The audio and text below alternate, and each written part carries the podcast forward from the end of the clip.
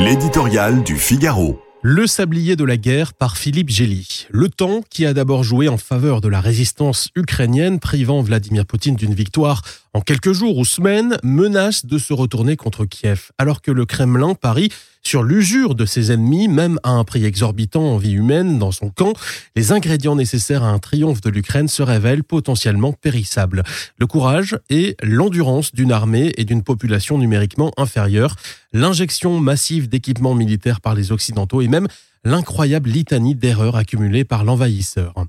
On pouvait penser que les déroutes subies à Kiev, Kharkiv et Kherson avaient convaincu l'état-major russe de rehausser son jeu face à l'audace stratégique des Ukrainiens. Il faut croire qu'il n'en est rien puisqu'un manque criant de précaution vient de livrer à la mort des dizaines, voire des centaines de conscrits parqués à côté de stocks de munitions à Makivka dans le Donbass. Pas de quoi émouvoir les maîtres de Moscou qui s'en tiennent à leur bon droit moral et historique menant à la victoire inévitable, comme ils le disent.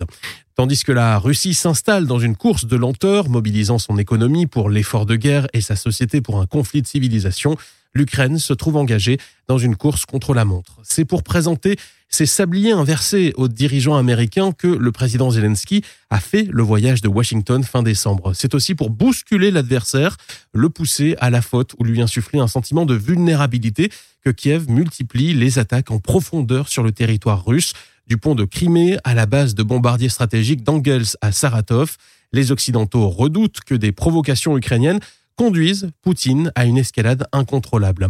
Les stratèges ukrainiens font le calcul inverse.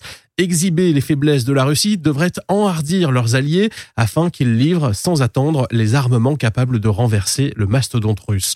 Parce qu'ils voient le piège de l'enlisement, le temps est devenu leur ennemi.